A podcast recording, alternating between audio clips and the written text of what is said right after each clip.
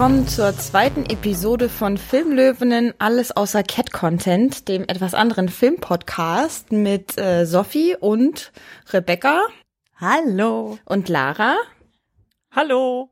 Und wir haben wieder alle zusammengefunden, um heute über ein besonderes Thema zu sprechen. Also nicht über einen einzelnen Film, so wie wir das beim letzten Mal gemacht haben, sondern äh, über ein Thema, und zwar Frauenfilmfestivals im Allgemeinen. Aber bevor wir darauf jetzt detaillierter eingehen, möchte ich noch mal kurz einen großen Dank aussprechen. Es gibt uns ja quasi erst, wie wir gerade im Vorgespräch auch noch mal festgestellt haben, anderthalb Folgen und trotzdem haben wir schon eine Empfehlung bekommen. Kürzlich, nämlich vom Audiophil Podcast, beziehungsweise Audiophil der Hörerin Podcast heißt er ja. Da hat uns die Christiane eine Empfehlung ausgesprochen und dafür möchten wir uns an dieser Stelle ganz, ganz herzlich bedanken. Dankeschön, Christiane. Danke. Dankeschön. Und wir wünschen natürlich dem äh, Audiophil-Podcast an dieser Stelle auch gutes Gelingen und freuen uns auf die nächsten Folgen. Vielleicht äh, kommen wir mal wieder vor. Gut, ja, wir haben ja auch eine längere Pause hinter uns, weil ich schändlicherweise im Urlaub war. Dafür äh, sind wir jetzt aber hoch motiviert. Also ich zumindest bin äh, heute hoch motiviert. ähm, und deswegen lesen, legen wir gleich los mit unserer ersten Kategorie. Denn bevor es zum Hauptthema gibt, machen wir ja erst noch das sogenannte Telegramm, in dem wir kleine Neuigkeiten aus der Filmwelt beziehungsweise Film, Frauen, Film, Genderwelt erzählen. Ähm, Becky, möchtest du vielleicht anfangen, uns etwas zu erzählen? Äh, gerne. Und zwar wurde gerade vor noch nicht allzu langer Zeit, also im letzten Monat, im März, ähm, der Reframe Stamp wieder verliehen. Der Reframe Stamp, den gibt's seit letztem Jahr, also seit 2018 für Filme aus 2017. Er wird verliehen von Reframe, was eine Organisation ist, also so ein, so ein Kollektiv, Gruppe von Hollywood-Menschen unterschiedlichster ähm, Film ähm, Professionen und äh, Women in Film und das Sundance Institute waren da auch an der Gründung mit beteiligt und äh, die haben sich gedacht, sie würden gerne einen Stamp, also einen, einen Stempel entwickeln für Filme, die äh, einen besonderen Wert auf Gender Balance Production legen. Also äh, die Kriterien sind ein bisschen komplizierter insgesamt, aber grob könnte man sagen, ähm, Filme und Fernsehserien, wo mindestens in vier der acht äh, Produktion, Hauptproduktionsjobs Frauen angestellt wurden, also äh, Writing, Director, Producer, Lead, Co-Lead, äh, Department Heads ähm, und so weiter. Und äh, die kriegen diesen Stamp und dann kann man noch sich so zusätzliche P Punkte ver äh, ähm, verdienen, dadurch, dass man äh, Women in Color, äh, Women of Color in Schlüsselpositionen eingesetzt hat und wie gesagt, es wurde, kam gerade die neue Liste raus für die 2018er Filme. Und ähm, ja, sie nehmen die Top 100 von IMDb des letzten Jahres. Daraus haben 20 Filme den Stamp gekriegt. Unter anderem A Wrinkle in Time, Bumblebee, The Favorite, Uh, The Spy Who Dumped Me, Widows, The Hate You Give. Also sehr, sehr unterschiedliche Filme auch durchaus, wenn man sich irgendwie Bumblebee und uh, The Hate You Give zum Beispiel anguckt. Aber es geht ja eben um die Produktionsbedingungen sozusagen. Und dann konnten sich auch noch weitere Filme darum bewerben. Also der Stamp hat nach einem Jahr schon geschafft, dass Filme sich darum bewerben wollten. Und da haben ihn zum Beispiel noch Mary Queen of Scots und On the Basis of Sex, den wir ja letztes Mal besprochen haben, bekommen. Also insgesamt 29 Filme aus 2018 wurden mit dem Stamp ausgezeichnet und dürfen ihn ab jetzt in ihre Filmcredits übernehmen und in ihr öffentliches Promomaterial. 29 ist nicht so viel, finde ich. Finde ich auch. Also wobei, also es halt, also so richtig prozentual kann man halt sagen, 20 von 100, also von den Top 100 wären irgendwie 20 Prozent. Bei den anderen weiß man nicht, welcher sich da beworben hat und welcher nicht. Aber auf jeden Fall 20 von 100 Top 100, also Top Filmen ist schon, könnte noch besser werden, ist aber schon ein Anstieg im Vergleich zum letzten Jahr. Und vor allem, was ich sehr schön finde, ist äh, ein Anstieg bei Women of Color eindeutig hm. zu bemerken. Also das klingt jetzt äh, vielleicht irgendwie ein bisschen traurig, dass ich das so statiere, aber ich finde, also ich persönlich freue mich ja über 20 Prozent tatsächlich. Ich finde, das ist gar nicht so wenig. Also, ne, wenn ich zum Beispiel dran denke, dass ich glaube immer noch, ich glaube, so 40 Prozent der Filme den Bechteltest nicht schaffen, was ja nur eine einzige Kategorie ist, ne? Und, und der, äh, diese Stamp, diese Kategorie, das sind ja mehrere Kategorien, das ist ja auch relativ aufwendig, das ist so ein Zwei-Stufen-System und so. Also, dass es da 20 von 100 Filme schaffen, das finde ich ehrlich gesagt eine ziemlich erfreuliche Botschaft an der Stelle. Ist doch auch gut, dass es da, also dass du das als eine erfreuliche Botschaft sehen kannst. Und ich bin dann jetzt, also es gab es jetzt zwei Jahre. Ich bin jetzt gespannt, ob wir da eine weitere Entwicklung sehen werden, wenn wir das, diesen Stamp uns vielleicht noch ein, zwei Jahre angucken. Auf jeden Fall kann man ja sagen, dass diese Liste schon mal für alle Leute eine gute Liste ist an Filmen, die man noch gucken könnte oder sollte vielleicht. Hm, ja, sehr gut. Das stimmt. Auch für mich selber. Also weil dann äh, fehlen gerade Titel, Titelnamen, Titelnamen, das ist eine ganz schön blöde doppelt gemoppelt. Anyways, also Filmtitelnamen, die äh, ich auch noch nicht gesehen hatte, die Filme. Äh, das muss auf meine eigene Liste jetzt auch noch mal rauf.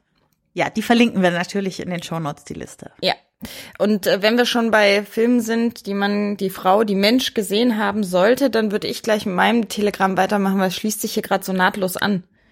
Mhm. Und zwar äh, gibt es ja jetzt eine App, also die gibt's jetzt schon, glaube ich, ich glaube es ist ein Monat her oder anderthalb Monate, dass da, dass es bekannt wurde. Die heißt Mango Meta und dabei geht es darum, Filme zu bewerten nach feministischen Merkmalen. Also die funktioniert im Prinzip wie, es gab ja schon mal ein paar so eine Apps, die so funktioniert haben. Ne? Also da werden dann irgendwie Filmcover angezeigt und dann kann ich die bewerten und dann wird daraus ein Quotient gebildet und so weiter.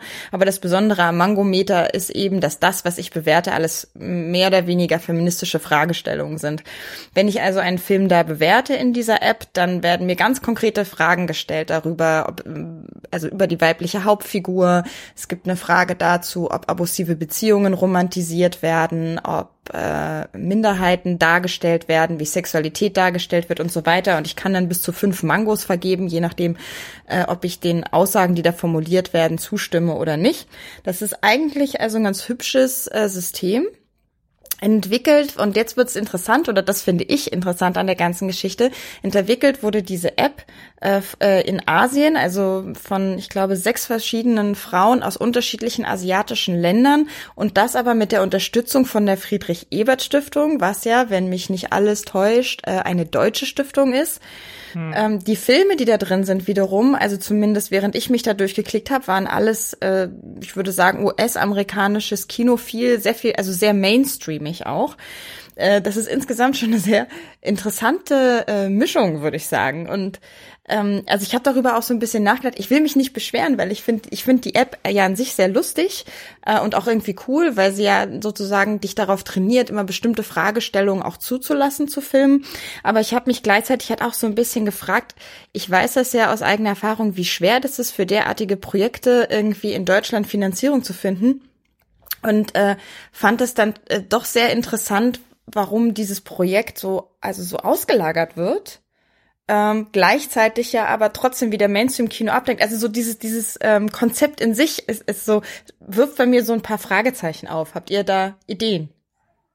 Also wenn es jetzt asiatisches Kino wäre, so dann, dann könnte ich sagen, okay, da, da, diese App versucht vielleicht das asiatische Kino sichtbarer zu machen, dementsprechend auch eine Kinokultur sichtbarer zu machen, die vielleicht eher untergeht. Ist ja aber jetzt mhm. zum Beispiel auch nicht so der Fall also ja, keine Ahnung. Wie gesagt, das ist keine, keine Kritik an der App, sondern das sind einfach so Fragen, die bei mir dann aufgetaucht sind, als ich mich damit so ein bisschen beschäftigt habe. Also ich meine, es wär, äh, soweit ich das mitgekriegt habe, werden sind auch viele indische Filme drin, weil Bollywood ja auch mega groß ist als Filmproduktionsland und gerade in Indien der Feminismus gerade sehr aktiv ist und auch sehr sehr ähm, sichtbar also ich glaube, die sind da schon drin, aber man muss wahrscheinlich eher danach suchen. Ich weiß auch mhm. nicht, ob die App äh, ein bisschen danach unterscheidet, von wo man darauf zugreift. Man muss sich ja, man kann die App kostenlos runterladen, ja. aber man muss sich dann registrieren, um die ähm, selber bewerten zu können. Und das ist natürlich der Spaß an der Sache. Du kannst zwar die Reviews, also die, die, die, die, die, die Scores kannst du ja angucken, auch ohne dass du dich registrierst, aber wenn du selber mitmachen willst, musst du halt mit einer E-Mail-Adresse dich registrieren und da musst du halt auch ein paar Dinge angeben. Und zwar auch dein Land, wo du herkommst. Und ich weiß nicht, ob das damit dann schon zusammenhängt, ob da dann schon eine Art Vorschlagsliste, weil wenn du auf die Startseite kommst, dann werden dir gleich mal alle ein paar Filme vorgeschlagen und das waren bei mir halt alles Blockbuster, mhm. vor allem neuere. Ähm, also ich denke, dass es vielleicht damit zu tun haben könnte. Mhm. Ich muss auch sagen, ich fand es ein bisschen enttäuschend, dass bei einer feministischen App ähm, beim Registrierungsprozess, äh, beim, beim Auswahlpunkt äh, Gender nur äh, männlich, weiblich und anderes da stand. Das äh, fand ich ein mhm. bisschen. Mm, das ist mir auch aufgefallen. Ja, das ist mir auch aufgefallen. Aber mit der mit der Standortzuordnung, da könntest du recht haben. Das würde dann natürlich total Sinn machen. Also, ne, wenn das daran liegt. Die andere Frage, die ich mir dabei noch so gestellt habe, ist, wofür nutze ich das? Ne? Also, ähm, so Leute, die sich, die sich dafür interessieren, die gucken sich das an und ich würde auch auf jeden Fall dazu raten, sich das mal anzugucken und sich da durchzuklicken und so. Ich bin noch so ein bisschen gespannt, wie sich das weiterentwickelt. Also ob das jetzt eher so so ein so momentanes Aufblitzen ist oder ob das wirklich was ist, was langfristig äh, genutzt wird. Also sozusagen, welchen Mehrwert wird das am Ende für die NutzerInnen haben? Es ist, ne, es ist das so, guck dir den Film an oder denke nach, im Nachhinein nochmal über den Film nach. Da äh, bin ich noch ein bisschen in Abwartestellung. Hm. Lassen sich die Ergebnisse da auch personenbezogen zuordnen? Also könnte ich dann sehen, ah, Sophie hat den Film mhm. äh, in der Kategorie mit fünf Mangos versehen? Ja, also ich weiß gar nicht, ähm, da müsste ich jetzt noch mal gucken, ob man sozusagen von einem Profil alle Bewertungen sehen kann. Aber momentan ist ja die Anzahl der Bewertungen noch sehr übersichtlich. Also ich glaube, ja. das meiste, was ich gefunden habe, waren 23 Bewertungen. Und es wird dann sogar, das war mir zum Beispiel auch nicht klar, ich musste meinen vollen Namen eingeben bei der Registrierung. Habe ich jetzt nicht so ein Problem mit, habe aber nicht damit gerechnet, dass immer mein voller Name angezeigt wird. Mhm. Äh, und dann mit meiner Bewertung. Also ich meine, ich bin Filmkritikerin, meine, die Bewertung, äh, meine Bewertung von Filmen ist sowieso überall öffentlich, ja. Mhm. Aber da habe ich, da war, war habe ich kurz so geschluckt, als ich gesehen habe, da steht jetzt wirklich Sophie Charlotte Rie Liga und mhm. dann äh, meine meine Mango-Vergabe. Äh, mhm. Ja. Aber ich glaube, das ist ein bisschen äh, missverständlich ausgedrückt, weil da steht Full Name oder halt voller Name, aber den musst du nicht angeben. Also ich habe nur meinen Vornamen reingeschrieben. Das reicht auch. Ah ja. Und andere haben haben auch nicht, da haben halt auch noch andere Fantasie Nicknames reingeschrieben. Ähm, also das ist ist kein Zwang, ist aber ein bisschen seltsam ausgedrückt und ähm, naja, du siehst halt dann, ich habe jetzt zum Beispiel hier mal Deadpool 2 auf, äh, aufgerufen. Ja. Und da kannst du dann auf User Reviews gehen und da siehst du dann bei, da stehe ich zum Beispiel jetzt mit äh, 2,45 Mangos. und dann kann man daneben mit auf Agree und Disagree. Ah, diese Funktion habe ich noch gar nicht erforscht. Ah ja. Genau. Und du kannst natürlich äh, äh, also ich habe jetzt, die meisten Leute machen wirklich nur die Mangos, aber du hast am, äh, am letzten Punkt, bevor du das Ganze ein absendest, kannst du auch noch dein, kannst du auch noch wirklich eine Textkritik schreiben und begründen. Das machen wahrscheinlich die wenigsten. Und ich glaube, das Agree and Disagree hat dann eher, ist dann eher auf die Textsache bezogen mm. als auf die, ähm, auf die Mango-Wertung. Aber es ist natürlich jetzt wirklich noch so, dass es noch relativ frisch ist. Also ich glaube, Captain Marvel hatte noch zum Beispiel noch gar keine äh, äh, Bewertung, bevor ich das angeklickt habe. Ähm, es ist ein Monat ist halt noch sehr sehr sehr wenig, vor allem wenn es halt so ein so ein ich sag mal kleineres engeres äh, Publikum ist. Im besten Fall wird's ein feministisches Letterboxd. Ja. Das war nämlich auch so ein bisschen das Ansinnen meiner Frage, ob ich sehen kann, wer was wie bewertet hat, weil ähm, dann hätte ich auch gedacht, nutzten das vielleicht Menschen so wie Letterboxd und gucken dann, ah, die Person empfindet Filme vielleicht immer ähnlich wie ich, dann gucke ich mal, wie sie Film so und so bezüglich abusiver Beziehung bewertet hat, ob ich mir das angucken kann oder eher nicht oder so. Hm. Ähm, da müsst ihr jetzt mal kurz checken, Moment, ob ich auf die Leute auch wirklich draufklicken kann. Mhm. Live-Test während der Aufnahme. nee, sieht nicht so aus. Okay. Ich glaube, ich kann, also so, ganz so wie Letterbox geht's noch nicht, dass ich auf die, Leu die Leute dann und dann kann ich deren Profil angucken. Das scheint nicht zu gehen. Aber wer weiß, vielleicht gibt's da auch noch zukünftige Entwicklungen. Ja, ich meine, so. das ist ja jetzt die erste Version erstmal nur. Ja. Aber was man halt auf jeden Fall machen kann, man kann sich über Filme informieren, bevor man sie guckt oder wenn man sie geguckt hat, kann man gucken, wie, wie andere darüber denken. Und ähm, ich denke, das ist auf jeden Fall eine, eine gute Ressource, wenn man sich über gewisse Dinge informieren will oder eben gewisse Dinge ähm, auch loswerden will. Ich meine, die, die Fragen sind natürlich auch immer, sind natürlich sehr standardisiert. Das heißt, es passt, also es passt nicht immer so hundertprozentig. Ähm, also theoretisch kann man natürlich immer sagen, wenn es nicht passt, ist es immer strongly disagree weil es einfach nicht vorkommt. Aber das natürlich dann am Ende als super misogynen Film zu bezeichnen, mhm. ist natürlich schwierig, genau. wenn einfach die, wenn einfach die Fragen nicht beantwortet werden können. Also The Revenant zum Beispiel, der hat einfach keine Frauenfiguren, die, die vorkommen. Da kannst du halt bei fünf von sieben Fragen einfach immer nur äh, entweder eins klicken, weil du sagst, es strongly disagree, weil es halt nicht passiert, oder du nimmst eine drei von fünf, weil du sagst, gibt's nicht, also gibt's in der Mitte. Also es ist dann halt so ein bisschen schwierig. Ja, da, da genau das Problem hatte ich auch, als ich versucht habe, Filme äh, zu bewerten. Also vielleicht befindet sich die App ja auch noch in der Entwicklung und wir können das so ein bisschen verfolgen. Äh, ich würde dann an der Stelle das Telegramm abschließen, mhm. damit wir äh, noch viel Zeit haben für unser Hauptthema. Und jetzt, und jetzt direkt überleitend äh, zu den Frauenfilmfestivals. Vielleicht noch mal kurz zwei Sätze, warum wir dieses Thema heute überhaupt machen. Es geht nämlich diese Woche los. Äh, also diese Woche ist gut. Den Podcast äh, könnt ihr ja im Prinzip hören, wann ihr lustig seid. Aber also am 9. April 2019 beginnt das internationale Frauenfilmfestival Dortmund-Köln. Das wechselt ja immer zwischen Dortmund und Köln, wie der Name schon verrät. Ist aber dieses Jahr in Dortmund. Und anlässlich des Festivals haben wir gedacht, könnten wir ja der Sache an sich eine Podcast-Ausgabe widmen. Und ja, das ist sozusagen die kleine Vorgeschichte, warum wir das machen. Und äh, vielleicht wollen wir einfach mal damit beginnen. Hm, womit beginnen wir? Soll ich einfach kurz vom Festival vielleicht mal erzählen, weil ich jetzt damit schon angefangen habe? Ja? Mhm. mhm.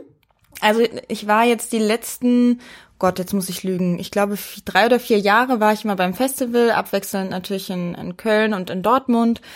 Die beiden Ausgaben unterscheiden sich so ein bisschen vom Programm. Also es ist sozusagen ein bisschen unterschiedliche Sektionen. Das ist äh, eigentlich immer ganz spannend. So dann hat man unterschiedliche Schwerpunkte. Köln hat jetzt zum Beispiel eine stärkere, äh, queerere Sektion und Dortmund hat eine stärkere äh, lokale äh, Sektion.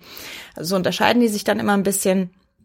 Und das, ich, für mich zeichnet sich das Festival vor allem dadurch aus, jetzt so in, also in meiner ganz eigenen Erfahrungswelt, dass die Atmosphäre für mich doch immer sehr anders ist, als wenn ich zu anderen größeren Festivals fahre. Also ich vergleiche das jetzt auch bewusst äh, eher so mit, mit mittelgroßen Festivals, weil es eben schon ein internationales Festival sind. Da sind also internationale Gäste. Es läuft eine breite Auswahl an Filmen. Es gibt Retrospektiven und so weiter. Und im Vergleich zu, ich sag mal, gemischten Festivals empfinde ich die Stimmung schon als als sehr besonders und als anders. Ich habe immer so das Gefühl, ich fühle mich immer so ein bisschen wohler, weil also als Filmkritikerin fühle ich mich oft, als feministische Filmkritikerin fühle mich fühle ich mich oft so ein bisschen als Sonderling, als äh, ähm, ja, weil ich Filme irgendwie ja doch noch mal unter anderen Gesichtspunkten gucke oft und gerade so, wenn ich mit KollegInnen zusammenstehe, es manchmal auch schwierig ist, da in Gespräch zu kommen, äh, sich gegenseitig, also sich so auszutauschen, weil wir einfach über unterschiedliche Dinge reden. Das äh, geht mir beim Frauenfilmfestival nicht so und das finde ich schon mal sehr angenehm. Aber da sind wir jetzt auch schon eigentlich in der inhaltlichen Diskussion drin. Vielleicht rudern wir noch mal ein Stück zurück.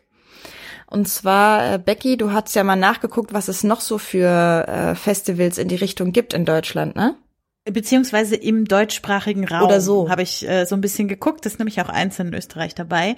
Genau. Also ich bin insgesamt auf acht verschiedene Festivals gekommen, die allerdings sehr unterschiedlich von der Größe natürlich sind. Also Frauenfilmfestival Dortmund-Köln ist natürlich so das äh, sehr große und dann noch die Remake Frankfurt Frauenfilmtage. Da bist du ja auch äh, gewesen ja. letztes Jahr, erinnere ich mich.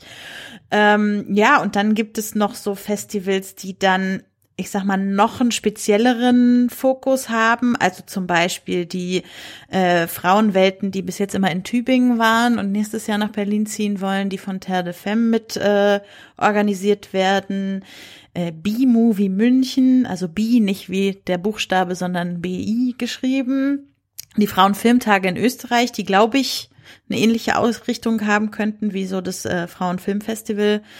Äh, und dann gibt's noch sowas wie das äh, Girls Go Movie Kurzfilmfestival, wo auch, ich sag mal, gleich so ähm, Nachwuchsförderung und Coaching und sowas mit inbegriffen ist. Also wo es nicht nur um das Anschauen und Bewerten von Filmen geht, sondern tatsächlich die Filmemacherinnen, die sich da bewerben mit ihren Kurzfilmen, auch gleich noch ein Begleitprogramm kriegen. Die sind dann eben alle noch ziemlich jung und werden auch gleich noch mit gefördert, dadurch, dass sie eben teilnehmen dort. Und wenn man noch mal ein bisschen den Blick weiter fasst und nicht nach Frauenfilmfestivals sucht, sondern das Stichwort feministisch mit reinnimmt, dann gibt's natürlich noch die Berlin Feminist Film Week. Seit, ich weiß nicht, ein oder zwei Jahren auch das äh, Furora Filmfestival in Berlin. Genau. Und das war, glaube ich, letztes Jahr zum ersten Mal. Zum ersten Mal mhm. sogar, ne? Mhm. Ja, und ansonsten, also ich, äh, wenn ich es richtig gelesen habe, sagt dieses Internet, das erste deutsche Film, Frauenfilmfest gab's 1984. Also 83 hat sich äh, der Verein gegründet, der die Feminale dann 1984 ausgerichtet hat. Und aus eben dieser Feminale ist dann auch das heutige internationale Frauenfilmfest Dortmund-Köln hervorgegangen bei einer Fusion 2006 mit Femme, Femme Total. Genau, also seit 84 haben wir im deutschsprachigen Raum mindestens ein Frauenfilmfest mhm. und mittlerweile sind es halt so, ich sag mal, sechs bis acht, neun, die ich finden konnte, je nachdem, wie man es definieren will auch. Und es gibt ja auch die Berlin Feminist Film Week, die ja nicht, also das, das ist, da wird's dann interessant, ne? Also äh, ist das auch ein Frauenfilmfestival? Also im, im Namen steckt ja der Begriff Frau jetzt erstmal nicht drin, ne? Mhm. sondern das hat das Festival hat einen feministischen Anspruch. Es geht aber natürlich schon äh, mehrheitlich um Frauen beziehungsweise ich, ich sage jetzt mal vielleicht nicht cis-Männer. Mhm. vielleicht ist das die bessere Formulierung an der Stelle. Ähm, aber das ist halt auch schon wieder eine ähm, ja so eine moderne Entwicklung, glaube ich, die vielleicht zu der Frage gleich hinführen könnte, was eigentlich ein Frauenfilmfestival ist also wo, wo da die Grenze ist. Also ist die Berlin Feminist Film Week jetzt noch ein Frauenfilmfestival zum Beispiel?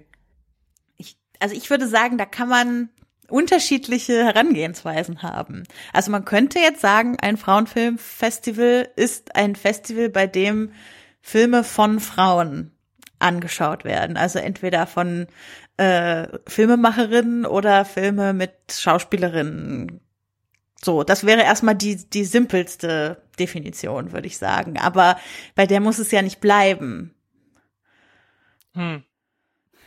Ja, es ist tatsächlich ein bisschen tricky, finde ich auch, weil ich glaube, dass sie, dass das auch wirklich von Festival zu Festival müsste man sich da immer in diese äh, About Sections oder in die äh, Manifest-Sections da so ein bisschen durchlesen, weil ich glaube, es gibt schon auch einige, die das eher so sehen, dass es explizit auch ähm, für Frauen gemacht ist. Ähm, mhm. Manche Festivals sagen aber tatsächlich auch, äh, es geht uns in erster Linie darum, dass man halt Filme, an denen maßgeblich Frauen beteiligt waren, äh, mehr Aufmerksamkeit verdient haben. Und das wäre so auch ein bisschen eher mein Ansatz des Ganzen. Ähm, beziehungsweise das halt dann nochmal ein bisschen weiter aufzumachen. Ähm, aber ich, also ich weiß nicht, ob es ursprünglich äh, vielleicht mal so war, aber ich glaube mittlerweile sind die meisten Frauen Film Filmfestivals ja eher ähm, offen und inklusiv und nicht so äh, so so so ein eigener abgeschlossener Bereich für für eine gewisse Gruppe bloß. Ah ja, also ich finde schon, dass äh, dass das Pub also das Publikum ist halt in der Regel doch mehrheitlich weiblich und ähm, ich habe also so beim vom, beim Frauenfilmfestival in Dortmund Köln zum Beispiel finde ich schon auch, dass es, dass es so vom Alter ähm, also so mittleren, ich sag, mittleres Alter kann jetzt alles heißen, ne? aber also ich äh, zum Beispiel sehe ich jetzt nicht so viel Teenager, ja, oder mhm. kann mich jetzt nicht erinnern, dass ich viele Teenager gesehen hätte zum Beispiel. Ich meine, das ist, wechselt dann auch noch so ein bisschen zwischen dem Standort äh, Dortmund und Köln, aber also insofern habe ich schon das Gefühl, dass es ähm, ja, also es ist jetzt natürlich keine hermetisch abgeschlossene Gruppe und es ist jetzt auch keine ausgrenzende Gruppe, aber es zieht schon ein sehr bestimmtes Publikum an. Wobei das ja bei Filmfestivals im Allgemeinen so ist, ne? Also genau, das wollte ich, ich gerade sagen. Ja. Also gerade auch was junge Leute angeht. Ich kenne kaum ju ganz junge Leute, so Teenager, die auf, auf ganz vielen Filmfestivals Stimmt. rumtingeln, außer es ist ein Festival des jungen Films zum Beispiel oder so. ja. Das ist was anderes. Aber ich meine, viele Filmfestivals sind ja zum Beispiel dann auch äh, größtenteils vielleicht ab 18 erst. Also wenn ich mir sowas wie äh, das Fantasy Filmfest zum Beispiel anschaue, das ja auch eins der größten ist, aber das ist ja, da, also da kannst du als Teenager ja kaum hingehen. Mhm. Ja, das stimmt. An der Stelle, ja, also ich, ich ziehe, ich ziehe diesen Kommentar zurück. Nein, das ist voll okay. äh, du hast ja nicht, hast ja trotzdem nicht Unrecht, aber, aber ähm, ich glaube, das ist, das ist jetzt kein, kein keine Leerstelle, die die Frauenfilmfestivals äh, alleine haben, sondern ich glaube, dass da tun sich einfach Fe Filmfestivals allgemein wahrscheinlich ein bisschen schwer, wenn sie, wenn sie, weil weil die Filme, die sie zeigen, einfach nicht unbedingt ab ab zwölf sind, sage ich mal. Also es gibt natürlich welche, es gibt ja auch so ähm, ähm, die Animationsfilmfeste und so weiter, Kinderfilmfeste gibt's ja auch. Das ist natürlich dann wieder auf der anderen Seite sehr eng gezogener Fokus. Aber oh, da fällt mir gerade noch ein Frauenfilmfestival ein, was wir nicht dabei hatten, Tricky Women. Das ist wo? Mhm. Äh, oh Gott, wo ist Tricky Women? Ist das in der Schweiz? Jetzt, äh, also ich werde das recherchieren und nochmal dann mhm. in den Shownotes verlinken. Ich glaube, es ist in der Schweiz, aber ich mag mich jetzt auch täuschen. Oder Stuttgart? Nee. Mhm. Ah, Mist. Also auf jeden Fall ist es, wie der Name schon verrät, ein Animationsfilmfestival für Filme von Frauen. Mhm. Ah ja, logisch, tricky. Hm. ja, Na Namen von Festivals sagen oft schon viel und ich finde, äh, vielleicht ist das auch schon die Antwort auf die Frage, warum manche Festivals sich halt eher feministisch betrachten und manche als Frauenfilmfestivals, weil äh, es also so ein bisschen schiebt es halt den Schwerpunkt in die in unterschiedliche Richtungen. Also natürlich ist es auch ein feministischer Akt zu sagen, wir gucken Filme, die Frauen gemacht haben, ganz unabhängig davon, worum es in diesem Film geht. Aber vielleicht ist es bei einem feministischen Filmfest tatsächlich noch mehr so, dass äh, der Feminismus als Thema im Film stärker vorkommt oder feministische ähm, Debatten in den Filmen eher aufgegriffen werden, man dementsprechend auch Diskussionsrunden und so weiter um diese Debatten herum stricken kann im Begleitprogramm des Festivals und so weiter. Ich will jetzt gar nicht sagen, dass das auf Frauenfilmfesten nicht passiert, aber es ist einfach noch mal ein Ticken spezifischer, wenn ich sage, wir nennen uns feministisch und in dem Moment, wo ich mich von dem Begriff Frau löse, kann ich halt Feminismus einfach als den Kampf gegen das Patriarchat äh, benennen und zum Beispiel auch Filme von nicht-binären Personen zeigen. Mhm. Und ich könnte theoretisch auch Filme von, also von Männern zeigen, ne? Das ist ja auch immer so eine Frage, die ich mir stelle. Frauenfilmfestival, äh, es könnte ja theoretisch auch ein Film von einem Mann, also dann ist auch wieder die Frage, Film von, heißt es Regie, ja? Also mhm. äh, es könnte ja auch sein Film von Produzentin, Kamerafrau, Drehbuchautorin, aber es ist jetzt zufällig ein Regisseur, so ist es dann weniger ein Film von Frauen. Ähm, aber da hätte, glaube ich, ne, also ähm, Frauenfilmfestival sind eben in der in der Regel, da geht's eben um Frauen in der Regie, Feminist Berlin Feminist Film Week. Ich müsste dann noch mal gucken, aber unter meinem Verständnis könnten dann eben auch Filme mit feministischen Themen dort laufen, die aber nicht unbedingt äh, unter der Regie eines äh, einer also einer Frau ähm, oder einer nicht binären Person, einer queeren Person entstanden sind. Und mhm. das finde ich eigentlich auch schön. Also ähm, jetzt äh, in Berlin läuft ja parallel zum Frauenfilmfestival, deswegen kann ich da auch nicht hingehen. Äh, läuft das Achtung Berlin Filmfestival an und das wird eröffnet mit dem Film ähm, Kim hat einen Penis von Philipp Eichholz. Ich habe den Film letztes Jahr schon gesehen. Er hat mir persönlich jetzt nicht besonders gut gefallen, sage ich jetzt gleich mal. Aber zum Thema Frau oder zum Thema Gender ist es trotzdem irgendwie ein Film, der, der sich gut diskutieren ließe, sage ich mal so. Mhm. Äh, und äh, so ein Film würde in, einem klassischen Frauenfilmfestival zum Beispiel nie einen Platz finden. Ob das jetzt gut oder schlecht ist, das ließe sich dann eben diskutieren. Mhm. Aber äh, ich glaube, der würde halt niemals in so einem Kontext laufen. Jetzt ist mhm. es auch eine Komödie, aber ihr wisst, was ich meine, ne? Ja, ja. Ja, also es gibt ja zum Beispiel auch noch das Final Girls Berlin Film Stimmt. Festival. Mhm. Das ist ein ähm, Filmfestival, das sich auf das Genre des Horror konzentriert. Äh, das ist auch so ein kleineres Independent-Ding, das aber eigentlich mindestens einmal pro Jahr läuft und das ähm, auch sehr cool ist. Und die haben zum Beispiel, die schreiben auf ihrer Seite, das ist ähm, ein Filmfestival, das Horrorkino präsentiert, in welchen Frauen Regie geführt haben und, in Fil und Filme, die von Frauen geschrieben oder produziert wurden. Mhm. Das heißt zum Beispiel, es kann mit männlichen Hauptdarstellern sein, aber die Frauen müssen die Urheberinnen dahinter sein. Ähm, und die schreiben dazu, dass sie aber, wenn sie von Frauen sprechen, eben äh, sowohl trans als auch cis als auch also hier steht, dass es egal, welche Female Experience man hatte, ob past oder present, kann man das machen. Das mhm. bedeutet, da ist schon der, der, das Ding ist ein bisschen offener, aber ähm, rein von dieser Definition wären zum Beispiel sowas wie nicht binäre Menschen auch wieder eigentlich ausgeschlossen. Ich weiß aber aus meiner eigenen Erfahrung, dass es trotzdem nicht immer so ist. Mhm. Also ähm, die machen zum Beispiel, die haben halt, die zeigen halt nicht nur Filme und das finde ich halt gerade an dem Festival besonders cool, sondern die haben auch drum um die Filme herum immer noch andere Arten von äh, ähm, Events, also seien es jetzt Workshops oder ähm, Talks oder Gespräche. Und da hatten sie zum Beispiel jetzt ähm, dieses Jahr äh, ein, ein Talk über Hysterie und dämonische äh, ähm, Besessenheit. Ähm, super spannend. Äh, als, als psychoanalytische äh, Betrachtung. Dann gab es einen Talk zu Intersektionalität und Horror oder ähm, äh, The Female and the Trans Body Horror und so weiter. Ähm, also die sind da, die, die sind da schon noch mal ein ganzes Stück äh, anders aufgestellt als so das klassische Filmfestival, wo tatsächlich ausschließlich Filme gezeigt werden.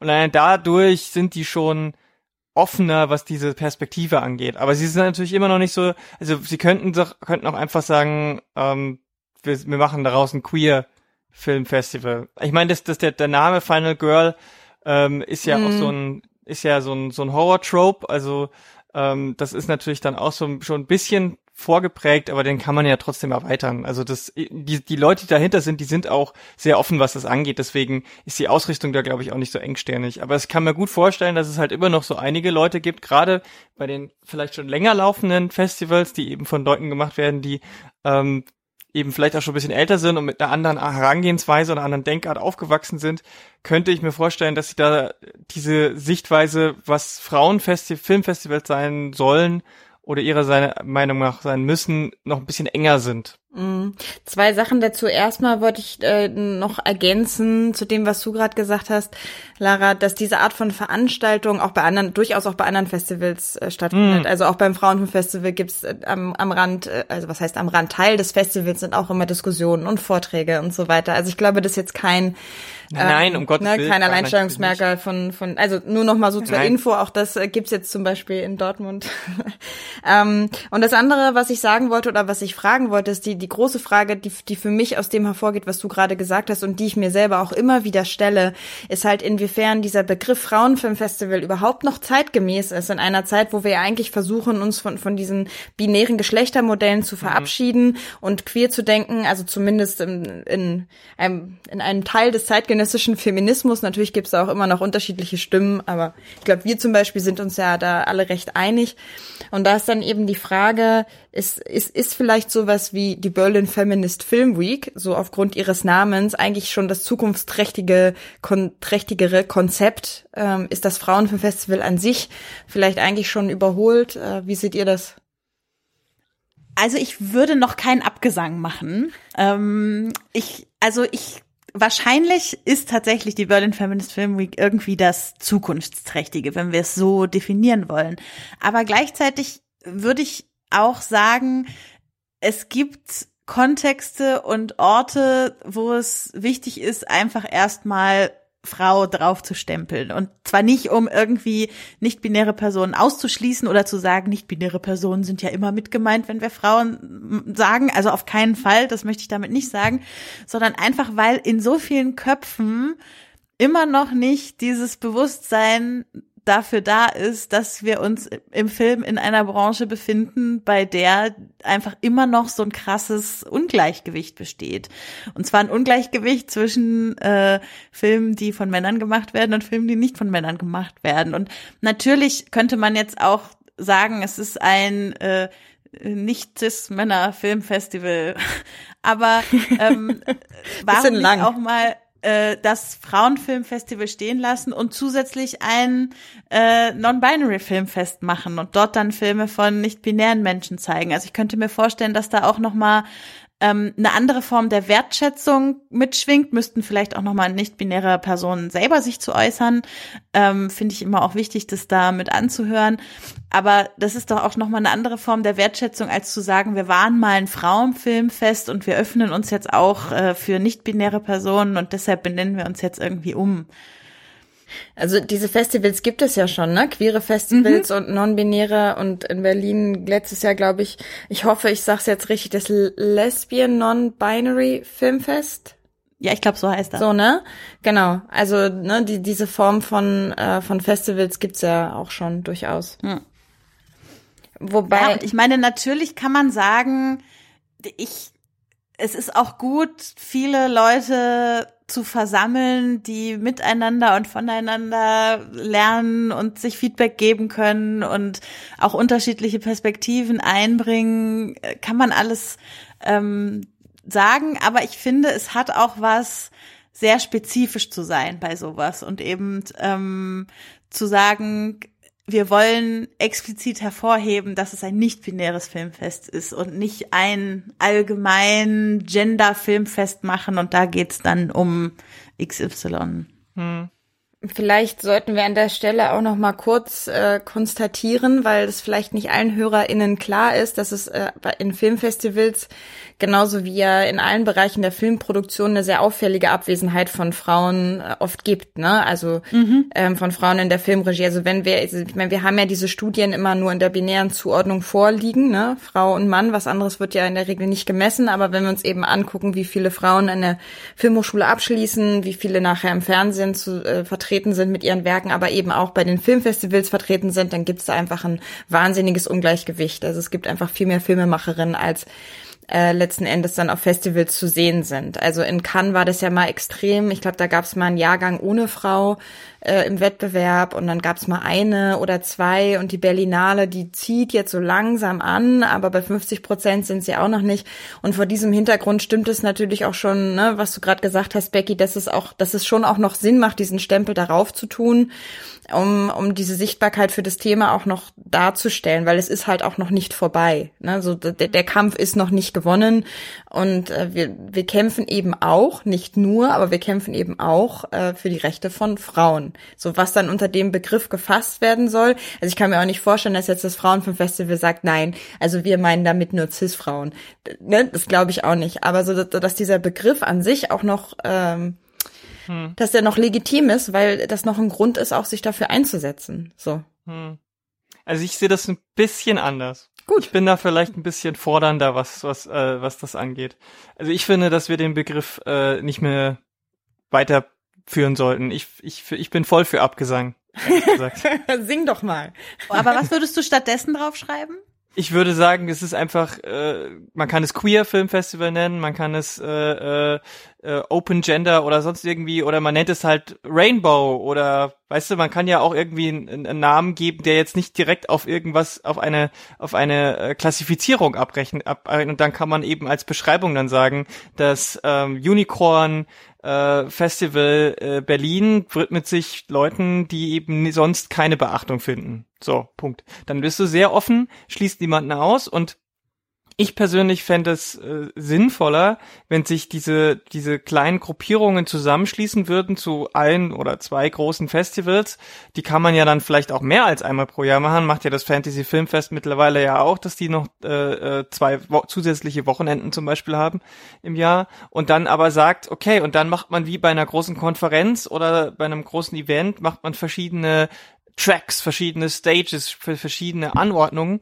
Ähm, und ich finde das eigentlich viel, viel besser, weil man nämlich dann gemeinsam viel mehr Energie zusammenbringt, mhm. eben einen viel größeren Austausch auch hat und aber auch die Arbeit auf unterschiedliche Schultern verteilen kann. Also du musst eben nicht zehnmal PR machen und und und mhm. und nicht zehnmal E-Mails rausschicken und zehnmal dieses und jenes und Sponsoren und so weiter, sondern das kannst du dann halt ein bis zweimal im Jahr machen und kannst diese Arbeit auch verteilen. Und äh, also ich finde halt dieses klar ist es, ich verstehe schon, dass es auch wichtig ist, ähm, einzelne Aspekte ähm, in den Vordergrund zu stellen, aber ich, ich fühle mich dann immer so ein bisschen auch erinnert an, an, an so ähm, linke Dudes, die mir, die dann so kommen mit Hauptwiderspruch und Nebenwiderspruch, die sagen, mhm. ja, ja, wir müssen, wir kämpfen natürlich auch für die Rechte der Frauen, aber erst müssen wir mhm. den Arbeitskampf gewinnen und dann können wir uns um die Frauen kümmern. Bis dahin sind wir noch sexistisch.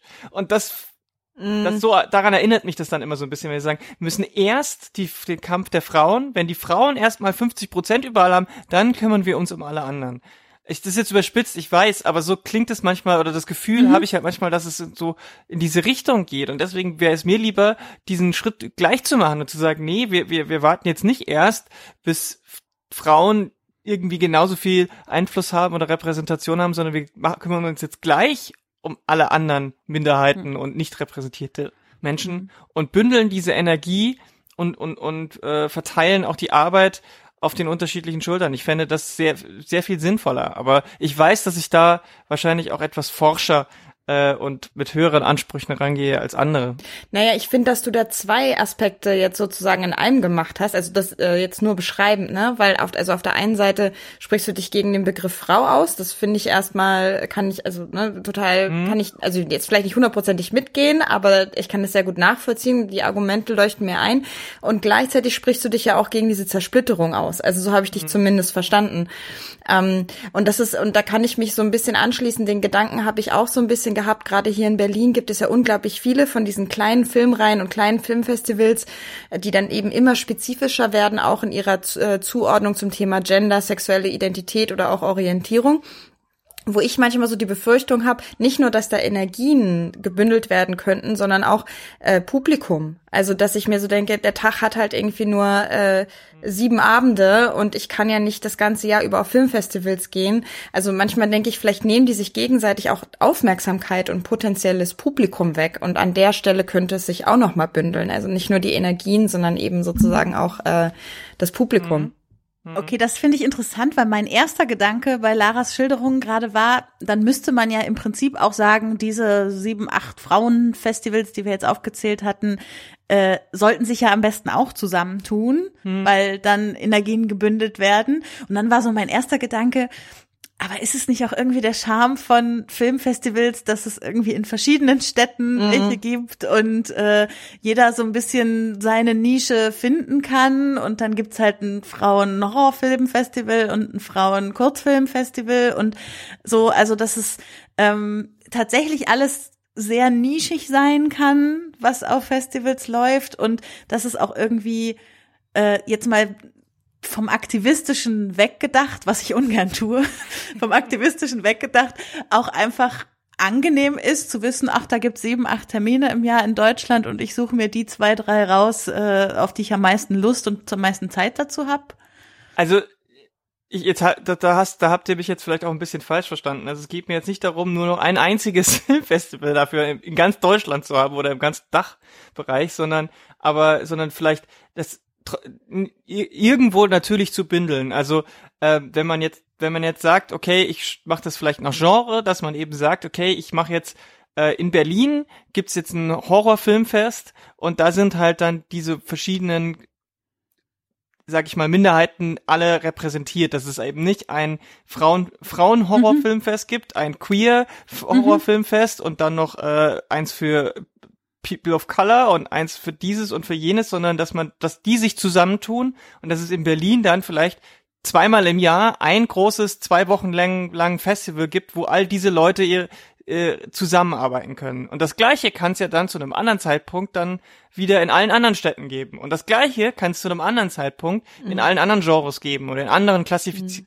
Klassifikation. Also darum ging es mir eigentlich, mhm. dass man einfach mhm. sagt, genau das, was äh, Sophie auch meinte, dass, dass, dass das Publikum auch so ein bisschen zusammengeführt wird und sich da auch ein Austausch ergibt. Und ähm, ich verstehe natürlich, dass es auch auf der anderen Seite sind so, es ist, je mehr man unter sich und Gleichgesinnten ist, umso stärker ist dieser Gedanke auch eines Safe Spaces. Und das ist natürlich auch im Kulturbereich unglaublich wichtig.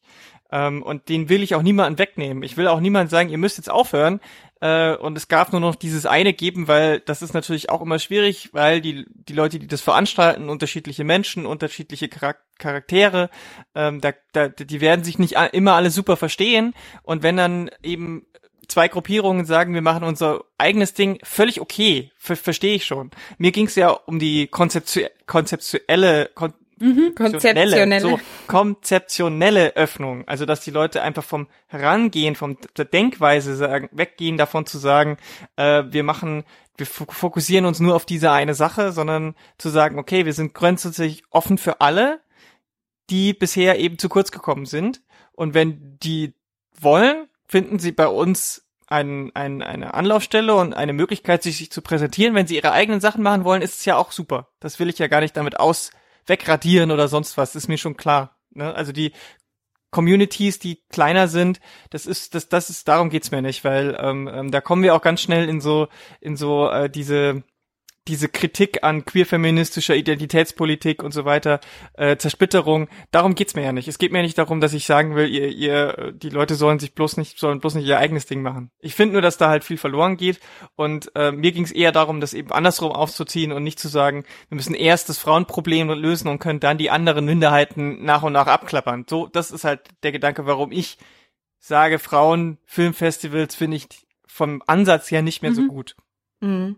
Äh, bin ich total bei dir, finde aber trotzdem sehr wichtig, dass du das gerade nochmal gesagt hast mit der Identitätspolitik und so, weil mh, mm, ich ähm, glaube, es gibt einfach viele mm, also so von der Erfahrung von Menschen, die ich kenne, die aktivistisch unterwegs sind, zum Beispiel als äh, Women of Color in Deutschland.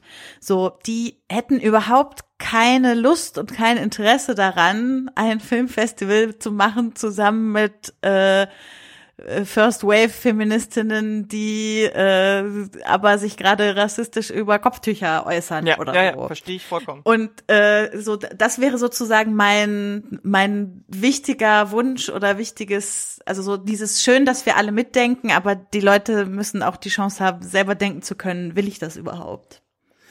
Also, um jetzt hier mal so einen kleinen Rap drum zu machen, ähm, denke ich, wir haben grundsätzlich glaube ich, so ein bisschen eine gemeinsame Linie äh, darin gefunden, dass wir uns so ein bisschen mehr Dialog wünschen zwischen den einzelnen ähm, ja, jetzt Frauenströme ist ja jetzt wieder das falsche Wort, aber zwischen den einzelnen Initiativen, die versuchen, ein Kino abzubilden, was nicht äh, von weißen Cis-Männern geprägt ist. Mhm. So, ja. ne? Ja. Ähm, also ich glaube, daran sind wir uns einig und ich glaube halt persönlich, dass ein Filmfestival auch genauso ein Ort sein kann und sein muss, der diese mhm. Stimmen eben bündelt und auch, äh, was wir gerade zum Thema Identitätspolitik sagten, auch verschiedene Feminismen abbilden kann und sollte und eben genau diesen Dialog herstellen kann. Also das äh, vom, vom Potenzial her glaube ich, das ist das im Konzept eines Filmfestivals grundsätzlich erstmal möglich.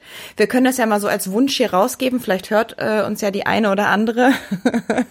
ähm, äh, wir liefern bestimmt auch gerne konkrete Vorschläge, oder? Ja, mhm. klar.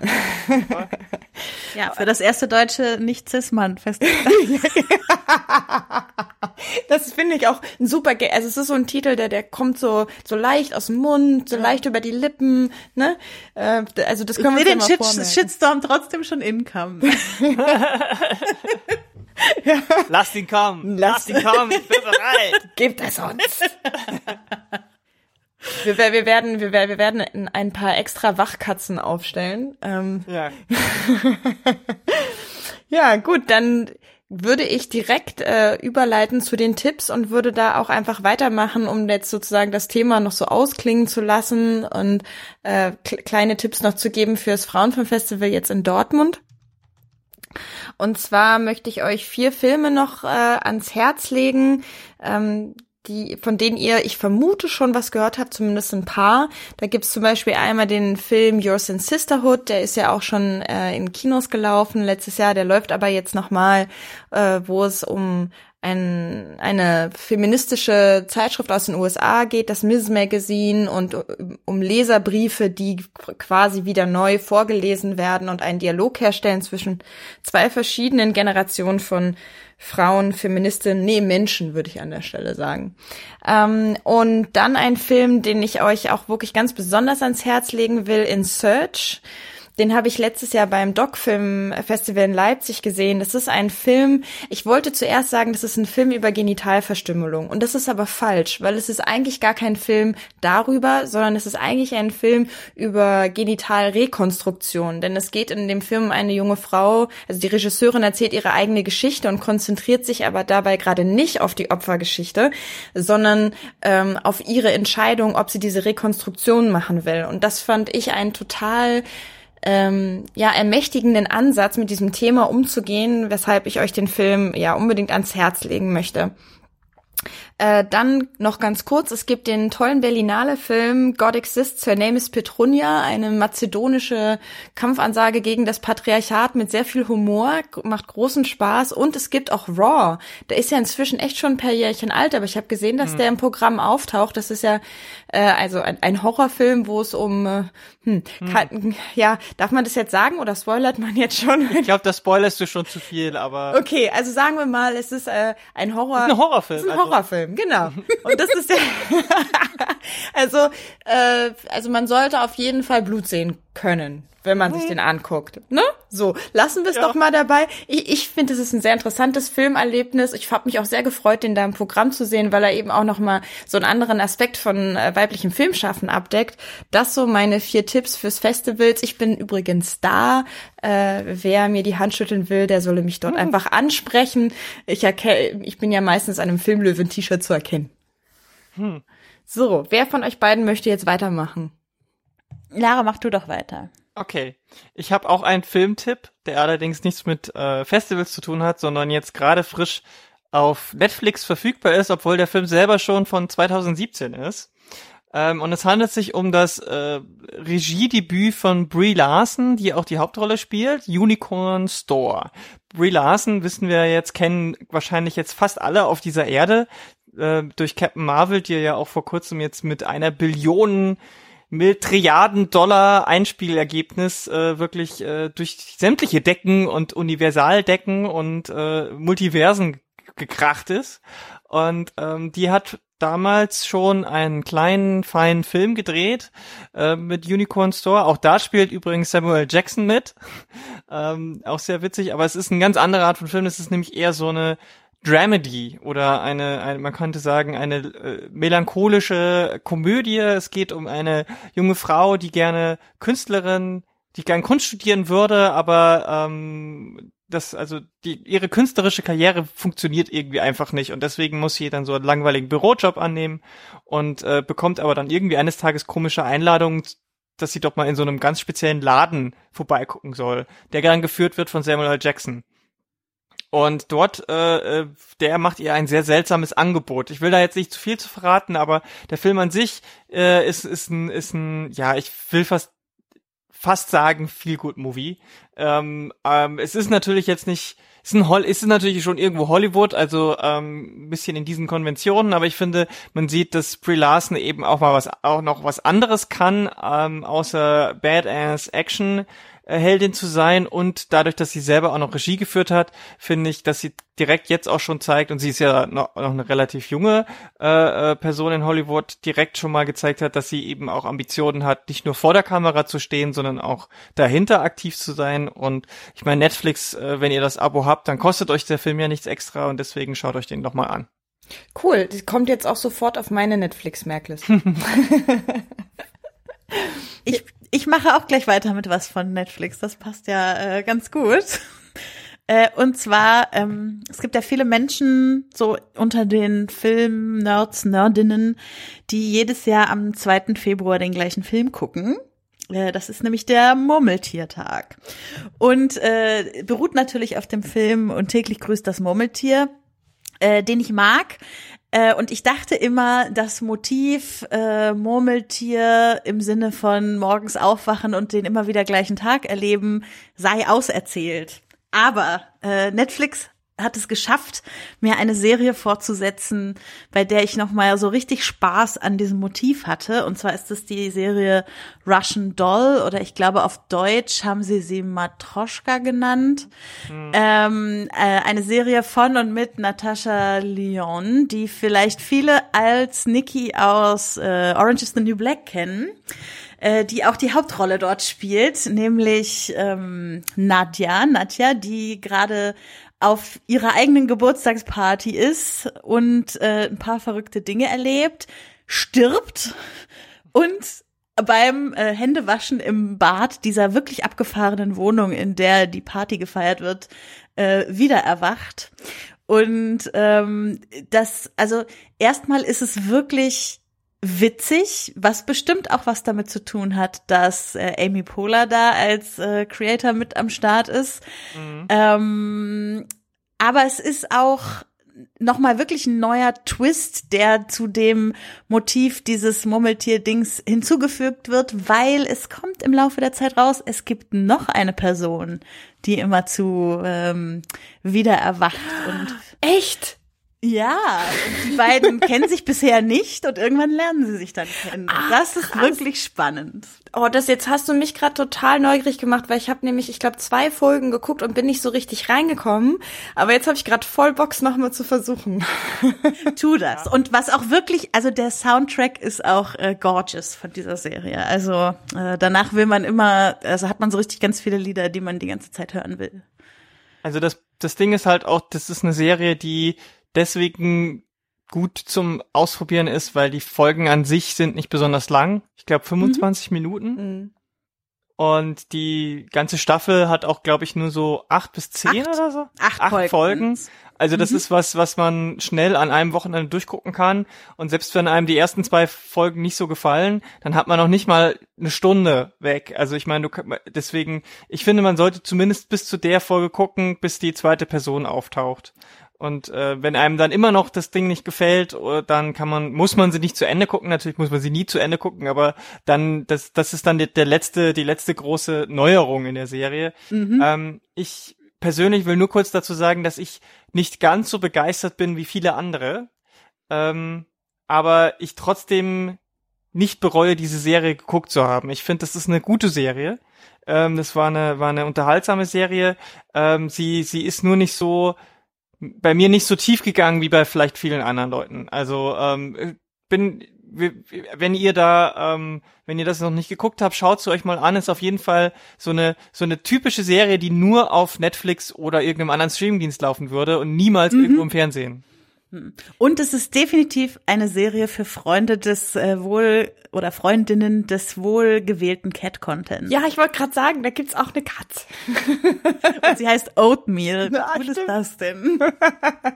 Also ich möchte an dieser Stelle auch nochmal sagen, für mich hat sich ja dieses ganze äh, Podcast-Projekt jetzt gerade äh, so richtig ausgezahlt. Also ich finde, genau deswegen muss es diesen Podcast geben, ja, damit mir jemand sagt, dass es sich lohnt, weiter zu gucken bei Russian Doll bis zu dem und dem Moment. Ganz ehrlich, also spätestens jetzt äh, müsste allen da draußen klar sein, wie wichtig dieser Podcast ist. Wir sind essentiell. Auf jeden Fall. Ja, wir sind essentiell. Ähm, an der Stelle vielleicht auch nochmal der, die herzliche Einladung für unsere HörerInnen, uns Feedback zu schicken, in welcher Form auch immer. Entweder an uns äh, Einzelne, wir sagen gleich nochmal, wo, wir, wo ihr uns im Internet findet, oder auch einfach an die Filmlöwen, äh, sophie.filmlöwen.de zum Beispiel ist die E-Mail-Adresse, wo ihr gerne Feedback hinschicken könntet. Wir freuen uns auf jeden Fall sehr über Lob, Kritik, aber auch äh, Themenvorschläge, würde ich sagen, oder? Unbedingt. Da hat es Ihnen die Sprache verschlagen. Gut, dann sagen wir doch jetzt noch mal kurz, wo ihr dieses Feedback loswerden könnt. Becky, willst du mal kurz anfangen? Mich findet ihr auf so gut wie allen sozialen Kanälen, die ihr euch so vorstellen könnt, unter @genderbeitrag und äh, könnt mich sonst noch in anderen Podcasts hören, die ihr auf meinem Profil auf podcasterinnen.org nachlesen könnt. Genau, ich bin auch auf podcasterinnen.org, da findet ihr auch fast alles Wichtige von mir. Und äh, ansonsten auf Twitter at Lara K mit drei A hinter dem K. Ähm, also Lara K. ähm, da könnt ihr mich dann gerne, da könnt ihr mir folgen und äh, mir auch mal eure Meinung da lassen. Ob mich eure Meinung interessiert, das ist was anderes. War, war gerade das Lara K. der Abgesang an die Frauenfilmfestivals, weil auf den, ja, Lara K. Sehr schön. auf den Gesang habe ich nämlich eigentlich noch gewartet. Ja, meine Art zu singen ist ja nicht so gut äh, verträglich mit den meisten Hörgewohnheiten, weil sie laut und verzerrt ist. Und ich möchte den Leuten ja nicht, da, nicht, dass sie dann nichts mehr hören können, weil ich dann so laut war. Das ist, das ist sehr nett. Dann sag ich jetzt auch noch mal schnell, wo ihr mich findet. Äh, ja, also ihr müsst eigentlich immer nur Filmlöwen eingeben. Vor allem äh, sei jetzt noch mal auf mein Instagram-Profil hingewiesen, weil ich ja, wie ich schon gerade erzählt habe, zum Festival fahre, zum Frauenfilmfestival und dort sicherlich wieder viel in meine Story packen werde. Also viele Eindrücke, Fotos, kurze Videos. Vielleicht erzähle ich auch mal so ein bisschen, was da so abgeht und wie es mir so geht und was, was ich von den Filmen halte. Seite. Also ihr könnt mir gerne vor allem auf Instagram folgen. Einfach nach Filmlöwen mit OE suchen. Ja, das äh, war's dann, glaube ich, oder? Ja. Oder habt ihr noch was auf dem Herzen, außer singen? Wir singen jetzt gleich noch mal zum, wir singen jetzt zum Abschluss noch mal im Chor den Abgesang. Aber, aber davon abgesehen sind wir durch, ne? Wir sind durch, sowas von. Wir sind noch lange nicht durch. Also, Na gut, dann sind wir halt noch lange nicht durch. wir haben noch so viele Themen, über die wir reden müssen und Ja. reden werden. Ja. Und ähm, da, da könnt ihr gespannt sein auf die nächste Folge, die dann nächsten Monat erscheinen wird. Genau. Yes. So, dann jetzt noch mal alle äh, im Lara K Abgesang.